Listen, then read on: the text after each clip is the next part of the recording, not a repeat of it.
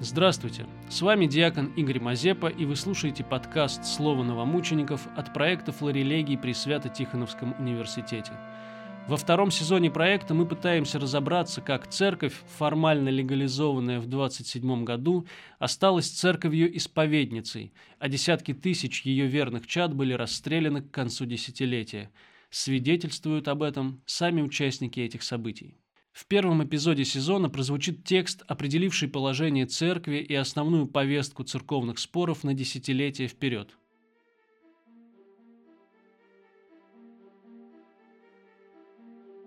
Декларация митрополита Сергия вошла в историю русской церкви XX века как самый обсуждаемый и противоречивый документ – Выпущенная в результате сложных переговоров, о них мы рассказывали подробно в спецвыпуске на оба колена, она не вызвала, да и не могла вызвать массового одобрения простого православного народа. Переход от лояльности к политической солидарности с советской властью слишком напоминал позицию обновленцев. Народное именование декларации «Ваши радости, наши радости» описывает самый вызывающий момент текста, в котором митрополит Сергий называет любой удар по Советскому Союзу, например, убийство из-за угла, подобное Варшавскому, ударом по церкви. Убийство в Варшаве Петра Войкова, одного из участников расправы над царской семьей, никак не походило на роль удара по церкви. Его упоминание, вероятнее всего, результат редактуры ОГПУ, но оно показательно – Декларация стала манифестом нового курса митрополита Сергия и его сторонников. Приоритетом этого курса стало сохранение внешней церковной структуры, пусть даже и под контролем атеистического государства. Обращение Временного Патриаршего Синода было опубликовано 19 августа 1927 года в газете «Известия», редакция которой находилась неподалеку отсюда и готовилась к переезду в новое узнаваемое здание – Публикация сопровождалась редакционной статьей, призванной сформировать у советского читателя желаемое для власти понимание произошедших перемен в отношениях церкви и государства. Мы обращаем внимание только на политическую сторону документа, который явным образом является важнейшим в глазах его авторов. С политической стороны дело очень ясное. Рабочий класс и крестьянство выгнали белогвардейщину из рабочего государства. С белогвардейцами эмигрировало или было прямо выгнано и черносотенное духовенство, все эти Евлогии, Платоны, Антонии и как их там еще. Православие для них только орудие для того, чтобы возвратить власть помещикам и капиталистам, и чтобы вместе с тем возвратить архипастырям церкви их золотые митры, блестящие облачения и многотысячные доходы. Между белогвардейской паствой паствой и пастырями здесь полное единодушие. Таковыми же захотели остаться и пастыри, и церковь, и православие нашего рабоче-крестьянского государства. Кто не помнит иступленных проклятий, с которыми обрушивался патриарх Тихон на советскую власть, в то время, когда она вела борьбу с капиталистическим миром, и в то время, когда она решила использовать часть награбленных церковью богатств для спасения голодающих? Однако дальновидная часть духовенства в 1921 году открыла, что такая политика, такой открытый союз с эксплуататорами хоронит православную церковь в глазах крестьян и рабочих, вбивает в нее осиновый кол, угрожает лишить духовенства всех доходных статей, сделать его профессию ненужной для всех трудящихся. Часть духовенства сделала искусный маневр, отреклась от патриарха Тихона и заявила о своем признании советской власти властью, данной от Бога. Тихоновцы долго упорствовали. Они не прерывали своих связей с черносотенным духовенством белогвардейской эмиграции. Они старались содействовать агентам Николая Николаевича, этого опереточного претендента на рухнувшую корону Романовых. Но результатом была их нескончаемая борьба с паствой, с еще удержавшимися в церкви крестьянами и рабочими. Все бодрое, жизненное поворачивалось против церкви. Антисоветская политика церкви била не советскую власть, а саму церковь. И тихоновцам пришлось перекрашиваться в советские цвета. Мало интереса представляет та борьба и грызня, которая после смерти Тихона разразилась между различными группировками духовенства вообще и тихоновцев в частности – только наиболее тупые и заскорузлые представители духовенства не способны были понять и увидеть, что политическое равнение по пастве, по трудовому народу – необходимое условие сохранения за церковью того, что еще у нее осталось, и прежде всего тех доходов, которые простодушная паства еще им доставляет. Тот взрыв негодования, который прокатился по всей стране, по городам и деревням, когда началась наглая подготовка войны со стороны английского правительства твердолобых, когда начались террористические акты против передовых борцов пролетариата и крестьянства, этот взрыв негодования показал и самым твердолобым тихоновцам, что медлить дальше нельзя, медлить дальше пагубно для духовенства. В своих собственных интересах им необходимо поспешно и начисто отмежеваться от всех этих Евлогиев, Чемберленов, Леонозовых и их наемных поджигателей и убийц. Политическое равнение по пастве, вынужденное настроениями крестьян и рабочих, усвоение советских цветов, попытка замедлить полный разрыв между народом и церковью – в этом основной смысл печатаемого обращения церковников. Читает насельник Московского Сретенского монастыря монах Илеодор Шевчук. Божию милостью смиренный Сергий, митрополит Нижегородский, заместитель патриаршего местоблюстителя и временный патриарший священный синод, преосвященным архипастырем, боголюбивым пастырем, честному иночеству и всем верным чадам Святой Всероссийской Православной Церкви о Господе радовайтесь. Одною из забот почившего святейшего отца нашего, патриарха Тихона, пред его кончиной, было поставить нашу православную русскую церковь в правильные отношения к советскому правительству и тем дать церкви возможность вполне законного и мирного существования. Умирая, святейший говорил, нужно бы пожить еще годика три – и, конечно, если бы неожиданная кончина не прекратила его святительских трудов, он довел бы дело до конца. К сожалению, разные обстоятельства, а главным образом выступления зарубежных врагов советского государства, среди которых были не только рядовые верующие нашей церкви, но и водители их, возбуждая естественное и справедливое недоверие правительства к церковным деятелям вообще – мешали усилиям Святейшего, и ему не суждено было при жизни видеть своих усилий, увенчанных успехом.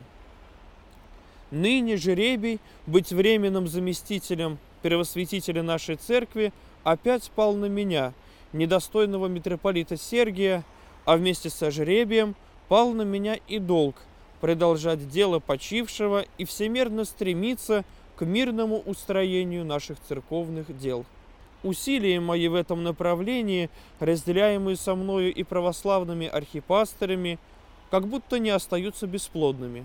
С учреждением при мне Временного Патриаршего Священного Синода укрепляется надежда на приведение всего нашего церковного управления в должный строй и порядок. Возрастает и уверенность в возможности мирной жизни и деятельности нашей в пределах закона.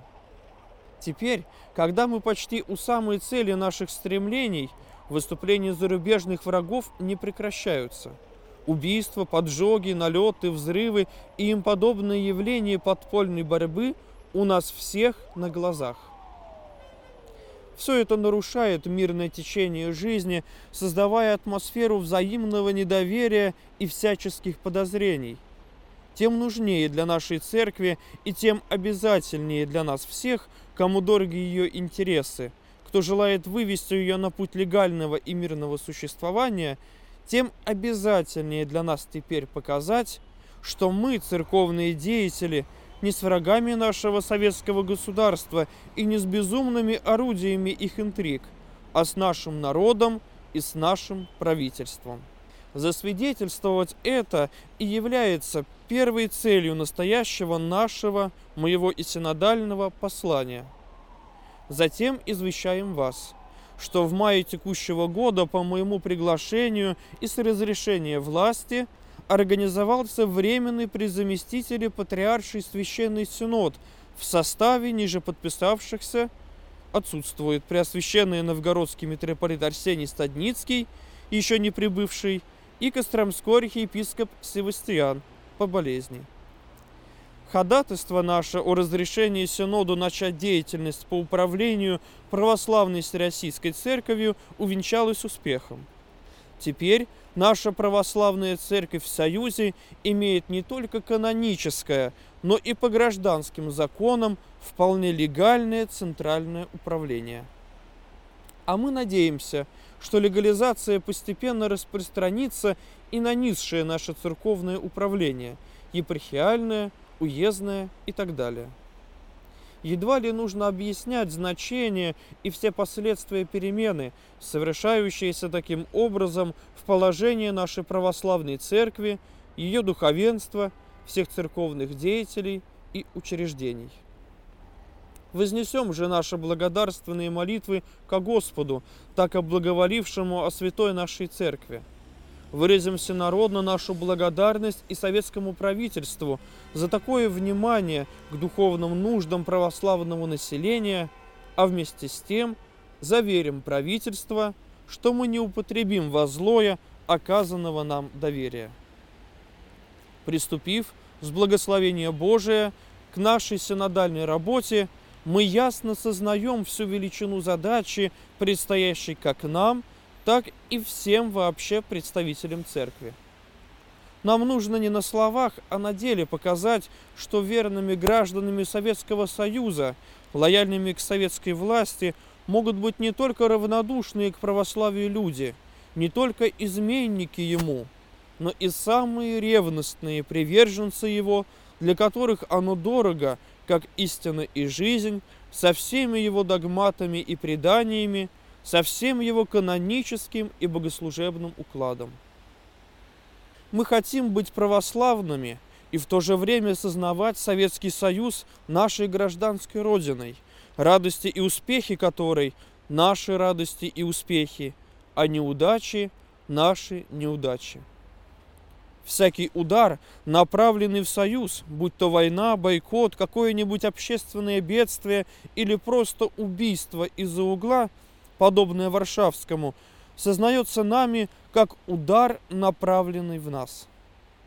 Оставаясь православными, мы помним свой долг быть гражданами Союза не только из страха наказания, но и по совести, как учил нас апостол. И мы надеемся – что с помощью Божией при вашем общем содействии и поддержке эта задача будет нами разрешена. Мешать нам может лишь то, что мешало и в первые годы советской власти устроению церковной жизни на началах лояльности. Это недостаточное сознание всей серьезности совершившегося в нашей стране. Утверждение советской власти многими представлялось каким-то недоразумением, случайным и потому недолговечным. Забывали люди, что случайностей для христианина нет, и что в совершившемся у нас, как везде и всегда, действует та же десница Божия, неуклонно ведущая каждый народ к предназначенной ему цели. Таким людям, не желающим понять знамени времени, и может казаться – что нельзя порвать с прежним режимом и даже монархией, не порывая с православием. Такое настроение известных церковных кругов, выражавшееся, конечно, и в словах, и в делах, и навлекшее подозрения советской власти, тормозило и усилие святейшего патриарха установить мирные отношения церкви с советским правительством. Недаром ведь апостол внушает нам, что тихо и безмятежно жить по своему благочестию мы можем лишь повинуясь законной власти или должны уйти из общества. Только кабинетные мечтатели могут думать, что такое огромное общество, как наша православная церковь со всей ее организацией, может существовать в государстве спокойно, закрывшись от власти. Теперь когда наша патриархия, исполняя волю почившего патриарха, решительно и бесповоротно становится на путь лояльности, людям указанного настроения придется или переломить себя и, оставив свои политические симпатии дома, приносить в церковь только веру и работать с нами только во имя веры, или, если переломить себя они сразу не смогут, по крайней мере, не мешать нам – устранившись временно от дела. Мы уверены, что они опять и очень скоро возвратятся работать с нами, убедившись, что изменилось лишь отношение к власти, а вера и православная христианская жизнь остаются незыблемы. Особенную остроту при данной обстановке получает вопрос о духовенстве, ушедшем с эмигрантами за границу. Ярко противосоветские выступления некоторых наших архипастырей и пастырей за границей, сильно вредившие отношения между правительством и церковью, как известно, заставили почившего патриарха упразднить заграничный синод. Но Синод и до сих пор продолжает существовать, политически не меняясь. А в последнее время своими притязаниями на власть даже расколол заграничное церковное сообщество на два лагеря. Чтобы положить этому конец, мы потребовали от заграничного духовенства дать письменное обязательство в полной лояльности к советскому правительству во всей своей общественной деятельности – не давшие такого обязательства или нарушившие его, будут исключены из состава клира подведомственного Московской Патриархии. Думаем, что размежевавшись так, мы будем обеспечены от всяких неожиданностей из-за границы. С другой стороны, наше постановление, может быть, заставит многих задуматься, не пора ли и им пересмотреть вопрос о своих отношениях к советской власти – чтобы не порывать со своей родной церковью и родиной. Не менее важной своей задачей мы считаем и приготовление к созыву и самый созыв нашего второго поместного собора, который изберет нам уже не временное, а постоянное центральное церковное управление, а также вынесет решение и о всех похитителях власти церковной, раздирающих хитон Христов. Порядок и время созыва, предметы занятий собора и прочие подробности будут выработаны потом. Теперь же мы выразим лишь наше твердое убеждение, что наш будущий собор, разрешив многие наболевшие вопросы нашей внутренней церковной жизни, в то же время своим соборным разумом и голосом даст окончательное одобрение и предпринятому нами делу установления правильных отношений нашей церкви к советскому правительству. В заключение усердно просим вас всех, преосвященные архипастыри, пастыри, братья и сестры, помогите нам каждый в своем чину, вашим сочувствием и содействием нашему труду, вашим усердием к делу Божию, вашей преданностью и послушанием Святой Церкви, в особенности же вашими за нас молитвами ко Господу – да даст Он нам успешно и богоугодно совершить возложенное на нас дело к славе Его святого имени, к пользе святой нашей православной церкви и к нашему общему спасению. Благодать Господа нашего Иисуса Христа и любы Бога и Отца и причастие Святаго Духа будет со всеми вами. Аминь.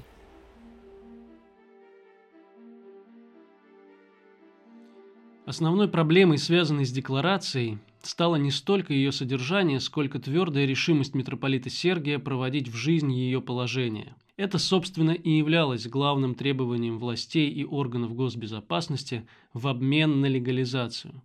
И формирование синода определенного состава, и декларация, и указ об обязательном поминовении советской власти за богослужением, и негласный, но полный контроль ОГПУ за кадровой политикой в церкви – все это работало как единый комплекс мер, направленных на подрыв авторитета церкви, ее свободы и достоинства.